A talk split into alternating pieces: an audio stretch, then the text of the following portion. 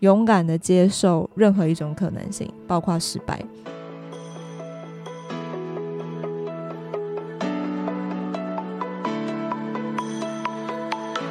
Hello，大家好，欢迎收听《私理想生活》，我是 Leslie。大家今年中秋节有回家跟家人团圆吗？或者是跟朋友啊出去烤个肉啊，就是这个过一下这种中秋节应景一下。我今年呢也有回家烤肉。那么我们家其实已经好多年都没有就是这种烤肉的这个习惯了，所以今年又重新恢复了这个烤肉的这个庆祝，就觉得烤肉其实还是蛮好玩的。那我自己感受起来，我觉得烤肉的这个活动的意义，或者是说。重点其实不是在于说哦，要一定要吃到这个吐司夹肉片啊，或者是一定要烤到什么海鲜，是那种就是家人一起团聚相处，然后呢闲聊，比如说哎，最近 iPhone 十五出这个新款了，那么这个出来了，那么有没有换手机啊？或者是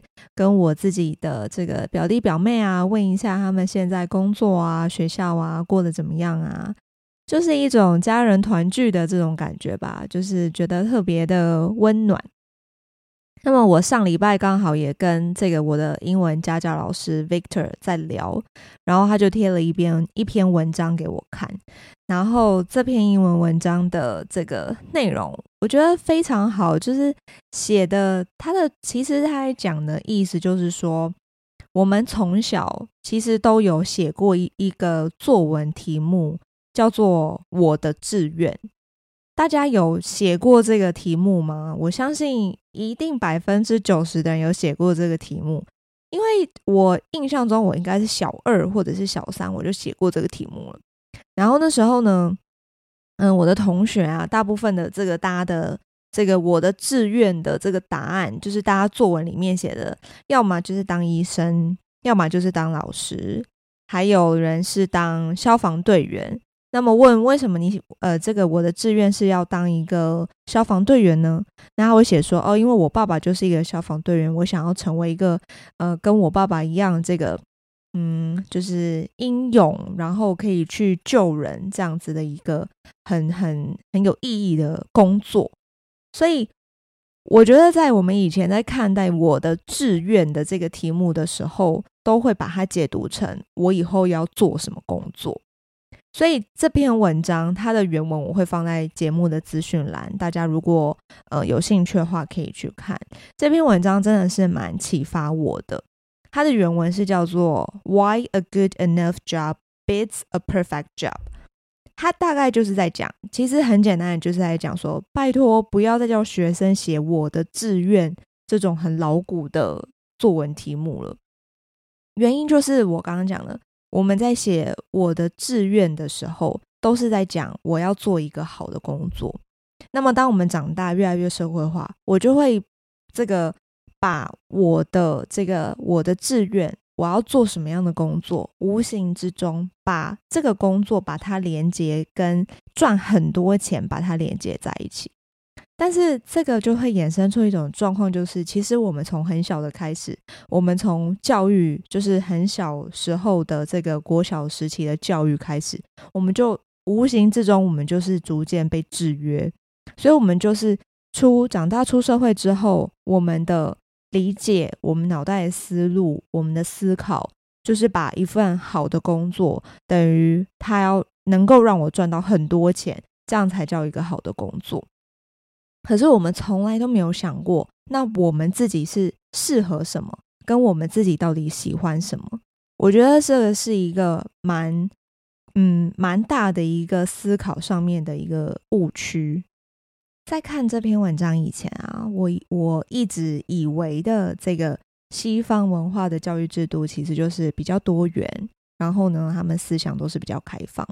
所以，没我就开始跟我的老师在聊天。然后他虽然说是这个巴西出生，但是他其实呃大学是在美国念书。所以我就问他说：“诶，他们小时候也要写这种我的志愿的这种题目吗？”他说：“对，他们也是从小从大概国小也是开始就是被灌输这种观念，就是 What's your dream job？你以后要做什么？你以后想要这个做什么样的工作。然后像是这一个文章的作者，他在这个他其实是一本，他是这篇文章其实是一本书啦，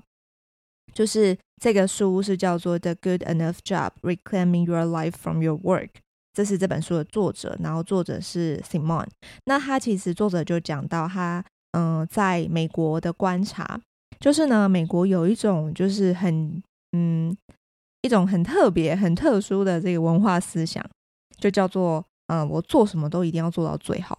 比如说，呃，我一年呃这个阅读几本书，我都要比别人阅读量还要多，甚至哦是连这个休闲运动、休闲活动，我比如说只是跑步、只是田径，我都要跑得比别人快、比别人远。那么我在想，这个这个是嗯、是合理的，因为毕竟。美国的人口这么多，他们的其实竞争的基数是更大的，所以当然我今天在这个同才的比较上，我肯定是要花更大的力气，我才能有办法在这个众多的这个竞争者当中去这个取得到一些机会。所以啊，这个就很好玩，就是当我们今天啊、好学校毕业之后，我就开始进入职场嘛，所以进入职场其实就是。另外一个修罗场啊，对不对？就是更多无止境的竞争，更多的比较，然后每一年又一年的就会问自己说：那我嗯，这个工作我现在做做的怎么样？那我到底要不要换工作？我要怎么样才能够呃往上升，取得更好的这个职位？所以我就会把我自己绝大部分的时间都花在工作，然后社交。还有另外一个，我自己也觉得蛮有感的，就是我可能会拼命的去嗯搜集各种职缺的情报，所以我就会在更多把时间花在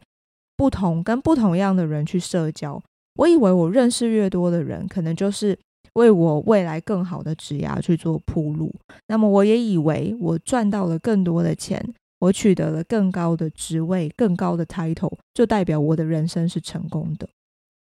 可是呢，当这个状况一旦来一个什么金融海啸，来一个这个经济大衰退，很多公司都倒了，或者是很多外商都在裁员的时候，当你忽然间没有了工作的时候，其实整个人的人生也会跟着沉默。原因就是因为我们在过去，我们已经有一个根深蒂固的观念，就是我的工作等于我这个人，我的工作价值也等于我这个人的价值。所以，当一旦我的工作消失的时候，我就会不知道我自己是谁。那么，这是一个绝大部分的人在思考中会出现的一个盲点。所以，其实作者他在这篇文章里面讲到的，就是我们的人生其实不该是要找一份好工作，就是没有什么是叫做一个梦幻工作，没有什么是一个好的工作。真正的问题的重点应该是，我要先定义我自己想要什么样的人生。我想要什么样的一个 lifestyle？比如说，我想要一个 lifestyle，是我希望能够是一个呃数位游民。我希望这个我的工作的环境、工作的地点是不固定的，甚至呢，我希望我可以边旅游边工作。这个是一个理想，这是一个目标嘛？所以我先有了这个目标之后，我再去寻找。OK，那我可以有什么样的选择？我可以有什么样的工作？来支撑我想要得到的这个 lifestyle，我觉得这个观念是蛮新的，就是可能在我二十几岁，在我刚出社会的时候，或许呃要这样子想，真的不是那么容易。所以我觉得这个心态反而是，嗯，可能是你工作呃差不多，我觉得七年八年之后，你开始回头看一下你的职涯路径。跟你下一个人生的阶段，你想要去的方向，你可以在中间做一点修正。我觉得这是一个做一个很好的调整。比如说像我刚刚讲到的，假设说，诶，我想要做一个边旅游边工作的这个职业，那么我过去有什么样的职务的累积，可以去呃这个找到足以支撑我这样子一个数位游牧工作的一个工作的类型。所以它是一个。职涯上面路径的思考，并且呢，这个职涯路径的思考必须要把呃我的人生的思考也放进来的。像我的这个，我刚刚讲到这个 Victor，他是我的家教嘛。那他算是在这个巴西长大，但是他后来受教育其实都是到美国。那么他在美国最一开始，他其实是念 Graphic Design，是平面设计。他是非常会画画的一个男生。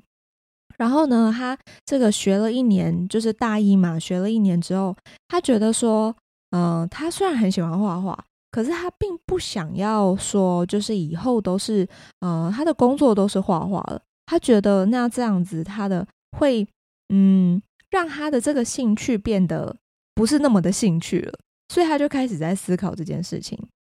后来呢，这个偶然间他有旁听了这个心理学的课程，然后他就觉得，诶，在研究这个心理学世界，他觉得这个课程非常有趣，而且还有很多这个很有趣的心理的实验。所以他就开始在大二，他就这个转，就是换了这个主修，所以他就是换去这个学这个以这个心理学为这个主修。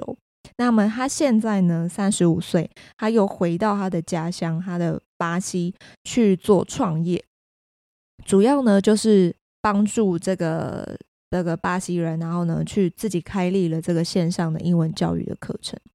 所以他自己在看这一段，他也觉得说，其实他以前，嗯，在他从小长大，其实他觉得跟亚洲文化没有什么太大的差别。我们以前的人生也就好像是一个被规划好的，就是呢，什么时间做什么事情，比如说国中的时候就念书，高中的时候也念书，然后呢，就是要考试，然后要去就是上一间好的大学。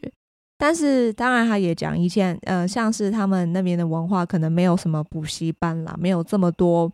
嗯，考试的东西。但是，其实理论就是大致上都还是一样，就是固定的时间做固定的事情。然后，他的父母当然也是希望他能够找一个这个可以赚比较多钱的工作，然后就这样子 forever 就是 life 这样。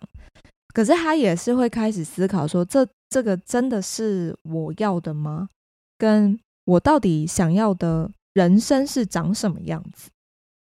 所以他就贴了这篇文章给我，然后我们就开始有了一些讨论。然后在这个讨论这篇文章的时候啊，Victor 也很可爱，他就突然发出一个感叹，他就说：“哎，可是你有没有觉得，我们怎么现在就是三十多岁了才发觉说，我们不应该就是把我们所有的一切专注力都投入在工作上？”然后我当下就想了一下，我就跟他讲说：“但是其实你想，你换一个乐观的方向想，就是以现在这个医学发达的程度，假设我们都能够活到九十岁好了，所以代表其实我们也还有三分之二的人生可以活出我们自己想要的样子啊！就是是不是想到这里就会觉得，诶，人生好像豁然开朗，有得到另外一片天空，然后他就笑得很开心，他就说：嗯，好像也是。”就是我相信他现在在他的家乡那边，就是做 online 的这个 education 的这个 business，肯定是不容易，因为他要招揽学生嘛，然后他还要想不同的课程，然后他，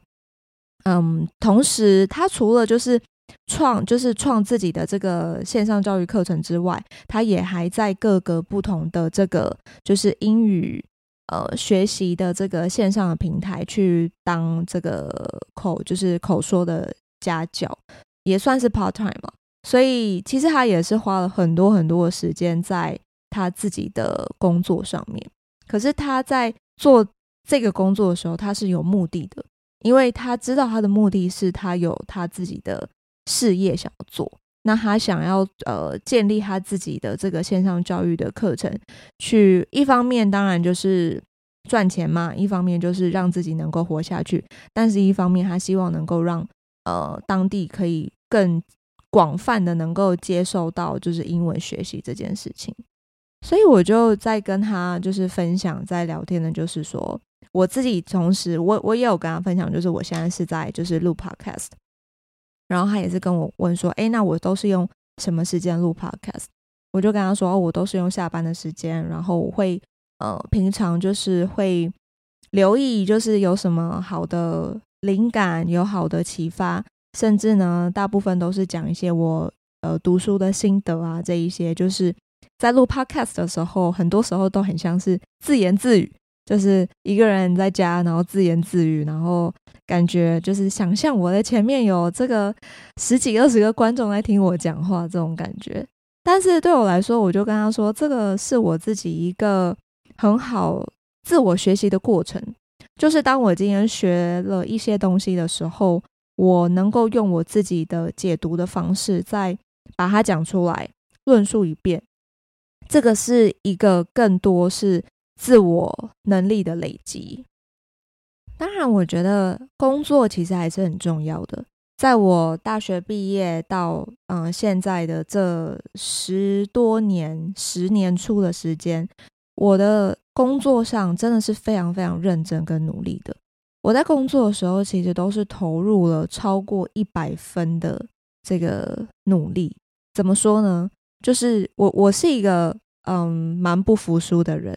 所以当今天我有一个目标，又尤其我是做业务销售，所以。我的工作其实绝大部分，我就是要让产品能够销销售出去，让产品能够有人买单。所以，当今天最一开始我可能遇到的困难是，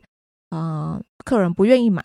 那必须我就要回头去思考，那么不愿意买的原因是什么？我必须要有有能力去归纳出这个产品遇到的问题。那有的时候可能不是产品本身的问题，可能是当时这个公司。的这个品牌信任度还没有非常的高，品牌知名度也不高的情况下，那我能够做些什么改变，去让这个公司能够被客户信任，能让我的产品的优点再被扩大，足以让客户买单。所以在产品的销售的前期，其实是非常辛苦的。一方面要不断的这个让产品能够优化。让产品能够真的确实跟上市场的需要。第二个呢，就是要把公司的嗯品牌的理念能够这个传达出去。因为其实，在做销售的时候，很多的都是感性的沟通。我必须要先知道客户的需求是什么。那我理解他的需求之后，我要像是一个转译的角色，把我的产品转译成他需求的那个样子。然后销售给他。当然，我觉得这这部这中间这部分一来一往，其实很多都是嗯诚信的原则。像我听过这看过几本书，其实他们都在讲业务销售这个关键，其实真的不是在于产品多好用，而是他信任你这个人。因为他信任你这个人，所以你今天介绍给他的东西，他愿意买单。所以我自己做销售做业务，我是蛮感恩的，就是。我今天能够服务这么多的客户，那他们都是愿意，就是相信我的这个为人，而愿意跟我做生意。就想到这边，我就是真的觉得还是蛮感恩的。那么再讲回来，工作上努力这个是很必要的，但是呢，不能把工作的价值跟你自己把它捆绑在一起。这句话是什么意思呢？其实就是在讲说，呃，工作它其实只是一个手段。这个手段是什么？就是工作不是我们生活的目的，工作只是我呃为了要达到我的生活，为了要达到我理想中的 lifestyle 的其中一个手段。那当然，这个手段就是我的工作是为了赚取报酬嘛。我为了呃得到这个报酬，但是我同时也得到了累积了我的能力。那么我要怎么往下做，去推进我人生下一个阶段的目标？这个才是我们应该要思考的。所以。一个问题就是思考自己想要成为什么样的人。第二个就是我自己想要什么样的 lifestyle。那么我从这两个问题先有了这个稍微呃模糊的轮廓之后，慢慢把这个轮廓稍微这个一笔一笔的描绘出来，其实你会更接近，会更能知道你自己想要的东西是什么。当你越来越明确，从模糊走到清晰的时候，你再往回推，你就可以知道你每一天你要做的微小的改变是什么。比如说，像我自己，我希望呢，我能够成为一个有影响力的人。我希望呢，我能够成为一个不管做什么都能够成功的人。所以，我现在呢，回归头来。我拆解，我每一天都一定要达成这个阅读的这个习惯，然后呢，我每一周都要这个有这个 podcast 的更新。但是呢，这个 podcast 的更新不是为了更新而更新，而是呢，我希望我真的有所在这个生活上有所体悟、有所感悟的时候，我能够把它用很口语，然后很这个这个比较容易阅读，嗯，应该说比较容易吸收的方式，就是用口语表达的方式，用录音的方式来让每一个你们都能够听到。那这个，因为通常我的录音的习惯大概都是三十分钟，那么我都是没有写，现在是没有写稿的，然后我也没有什么剪辑，所以有的时候。我也不是太确定说你们在听的时候真的都能够听到什么重点，所以我会更会去要求我自己说，我这一集想要强调、想要带给你们的重点是什么？像是今天这一集的重点，我想要让你们知道的就是，其实工作只是一个手段，有的时候不要把工作放太重，就是控制你能控制的，然后把你能做的做到最好。其他超出你能控制的范围，你就必须跟他划清界限，不要再让他去影响你内心的部分，去产生你内心的焦虑。那么你就可以能够有其他更多的时间，把你的时间花在你更应该专注的地方上面，比如说培养你的兴趣。比如说，嗯，增加你的这个人际关系，增加你的人际互动，甚至呢，去参与更多的学习的课程，线上的课程。其实这些对你自己而言，都会是一个蛮好的一个投资的方式。最后呢，想要跟大家分享几句话。一个呢，是学习其实是为了要让我们自己产生独立的思考，还有独立的想法。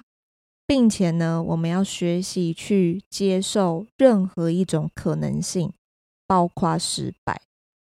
以前在写作文题目《我的志愿》的时候，我印象很深刻，就是我好像是写美发师吧。我记得好像前几集有跟大家聊过，就是我以前有曾经有幻想，就是曾经喜欢爱上剪头发。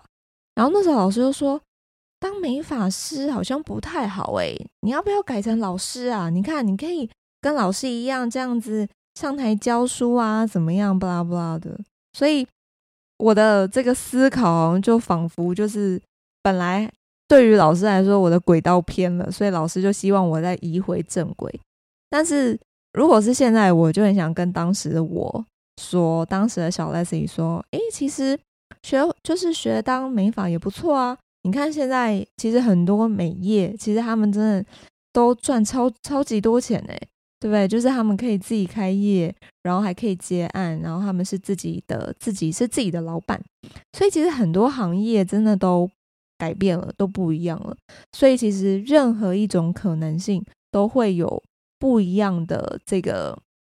嗯机会去产生，机会去发生。所以真的不要去限制自己，勇敢的接受任何一种可能性，包括失败。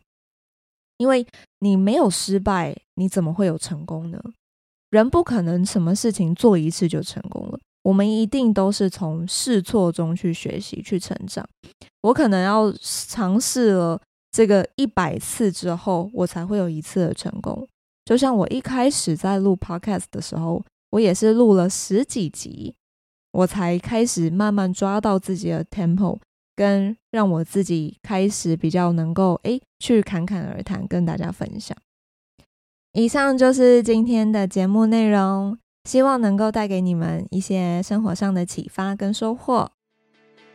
人生是不停止的刻意练习，透过每天一 percent 的努力，我们都能成就理想的自己。如果我的内容对你们有帮助，别忘记到 Apple Podcast 为我留言评分，我会非常的开心。最后呢，也欢迎到我的方格子阅读更多的文章内容。我们下期见，拜拜。